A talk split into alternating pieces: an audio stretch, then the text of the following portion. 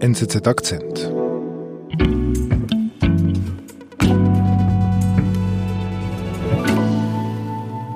Hallo, mein Name ist Olga Scher und ich bin Produzentin von NZZ Akzent. Bis zum 7. Januar wiederholen wir die Folgen, die uns am meisten bewegt haben. Und heute hören wir nochmal meine Lieblingsfolge zu Wirecard. Ähm, das ist nämlich ausgerechnet die Folge, die bei uns intern für am meisten Diskussionsstoff gesorgt hat.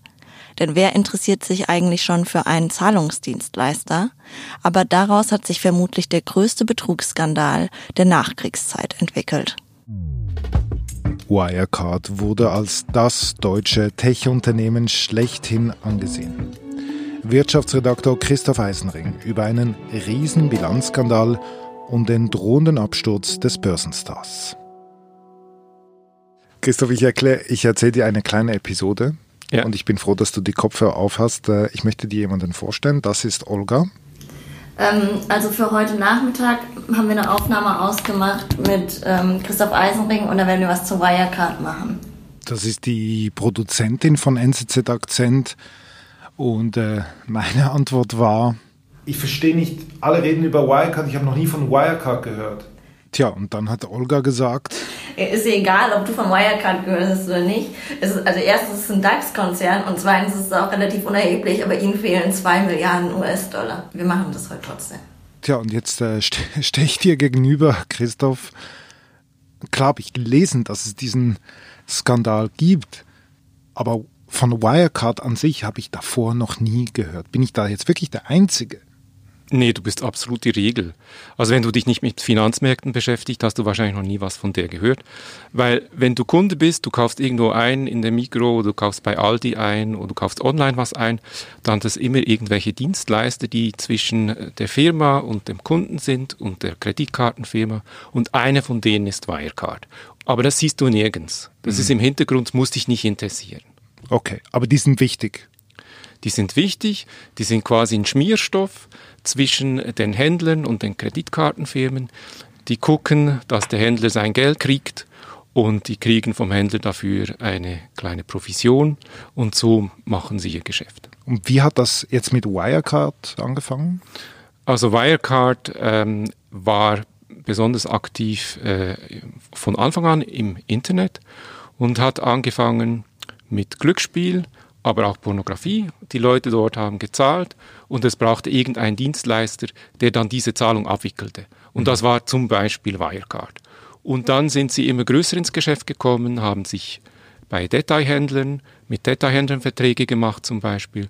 Und so haben sie ihr Geschäft sukzessive ausgebaut. Und wie verdienen die konkret ihr Geld? Nun, wenn du mit der Kreditkarte bezahlst, irgendwie bei der Migro, beim Coop, dann weiß die Coop oder die Migro weiß ja nicht, ob die Karte überzogen ist oder so. Mhm. Sie überweisen aber zunächst mal Migro und Coop das Geld und die müssen sich nicht mehr weiter darum kümmern. Du kümmerst dich dann darum, dass dieses Geld auch kommt von den Kreditkartenfirmen, die es wiederum bei den Banken einsammeln. Und dafür, dass sie sich um nichts kümmern müssen, geben die dir eine Provision. Das ist das, was die anstreben. I like online shopping.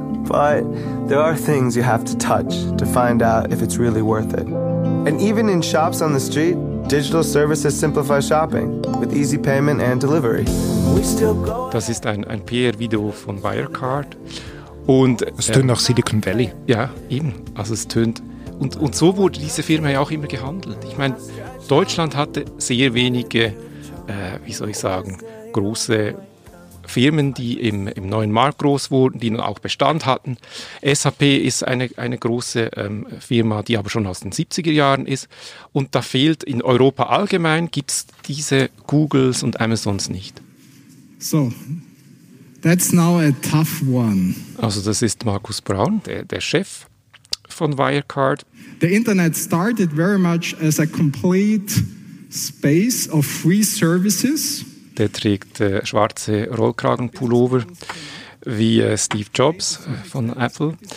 Aber er ist jetzt nicht ein Superverkäufer, er ist nicht ein Charismatiker.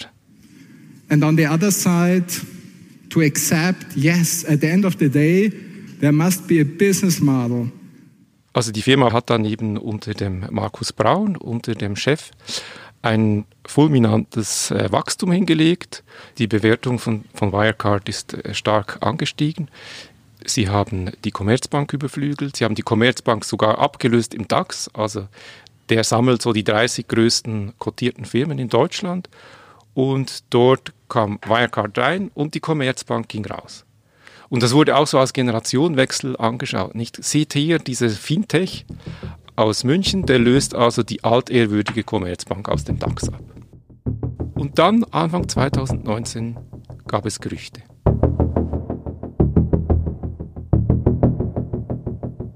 In der Financial Times, erstmals im Januar 2019, gab es Berichte, dass es gewisse Manipulationen gab, dass Geschäfte aufgebläht wurden. Also dass man äh, Geld herumschiebt von einem Ort zum anderen, wieder zurück an einen dritten und so künstlich äh, Umsätze aufbläht. Geschäfte in Übersee, also in Asien vor allem. Und es gab auch Whistleblower. Es gab also Leute in Singapur, die dann dort zu den äh, Regulierungsbehörden gegangen sind und gesagt haben, dass da möglicherweise etwas nicht in Ordnung ist. Und die Regulierungsbehörden von Singapur sind dann dem nachgegangen und haben gewisse Verstöße festgestellt.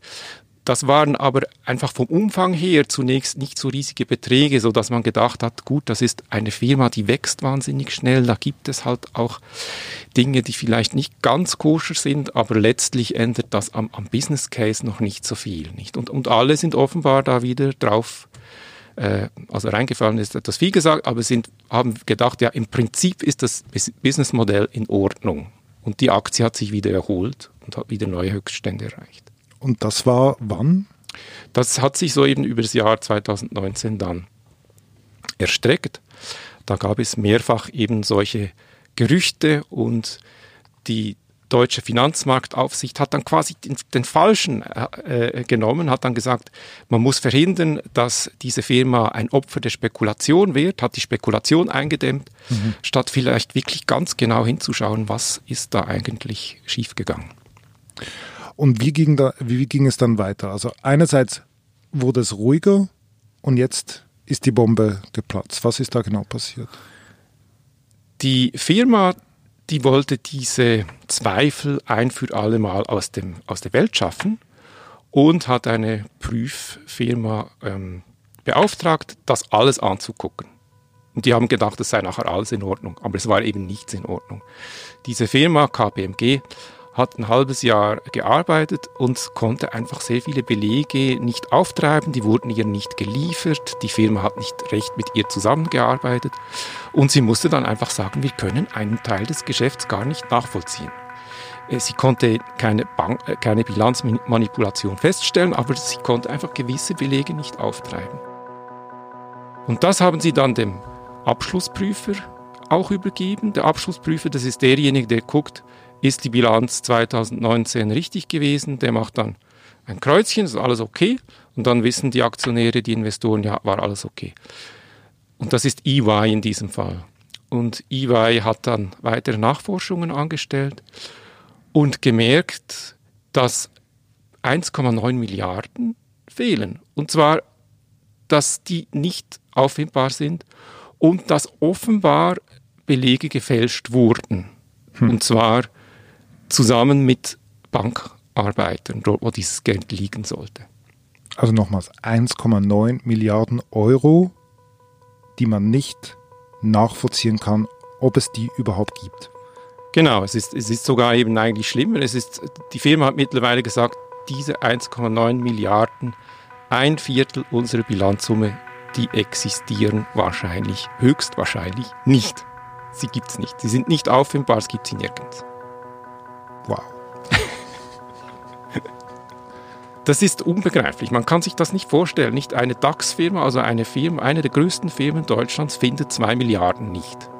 Und muss sogar einräumen, wir finden sie nicht nur, nicht nur nichts, es gibt sie wahrscheinlich gar nicht.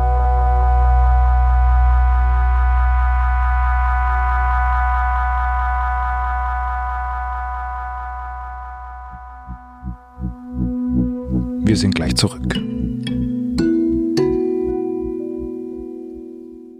Wir begegnen ihnen jeden Tag, den Scharfmachern und Weichzeichnern, den Verschwörern und Verführern, den Heilsversprechern und Schwarzmalern. Bei der NZZ betrachten wir die Dinge gerne ein bisschen differenzierter. Denn wir vertrauen den Menschen. Journalismus. Punkt. NZZ.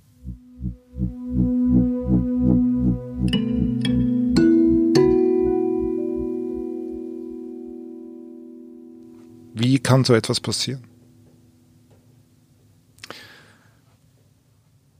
Das ist jetzt, das ist die große Frage, nicht? Sie haben, da muss man ein bisschen wissen, dass Wirecard in vielen Ländern keine eigenen Lizenzen hat, sondern mit Partnerfirmen zusammenarbeitet, gerade eben in Asien.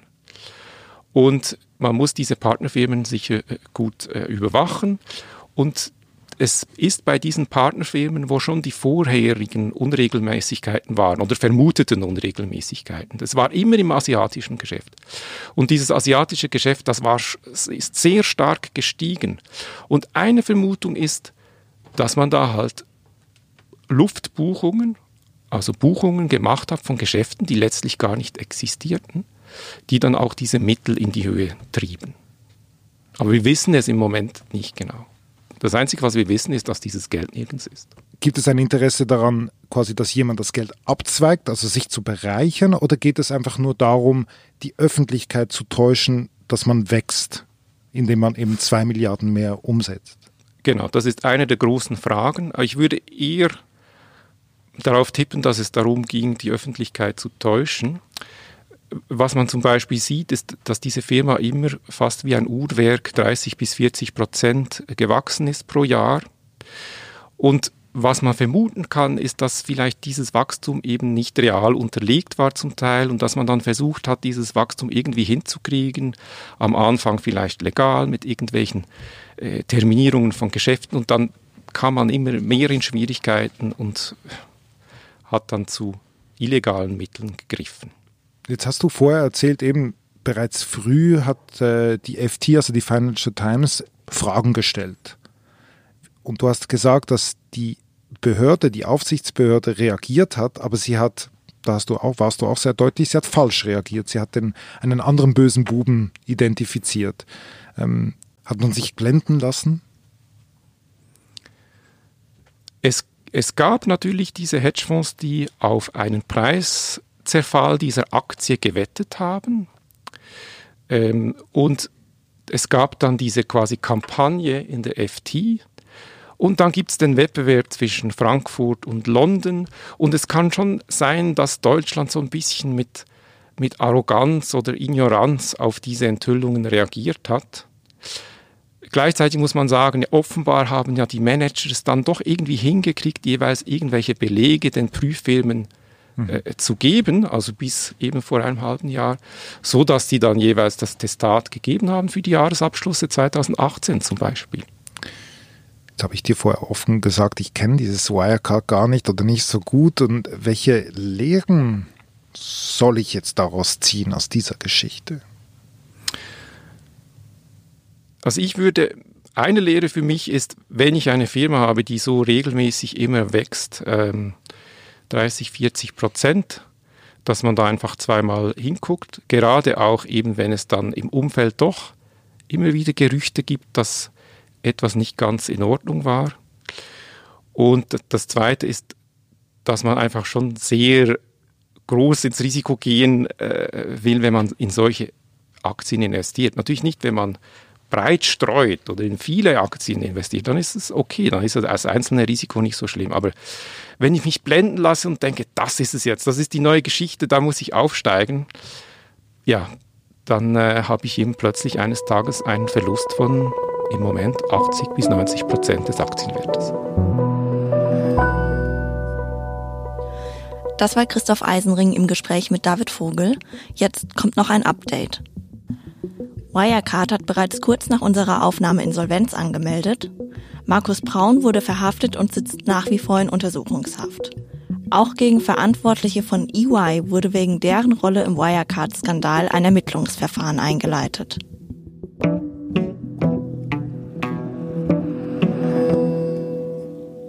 Ich bin Olga Scher und ich freue mich auf die neuen Folgen im neuen Jahr.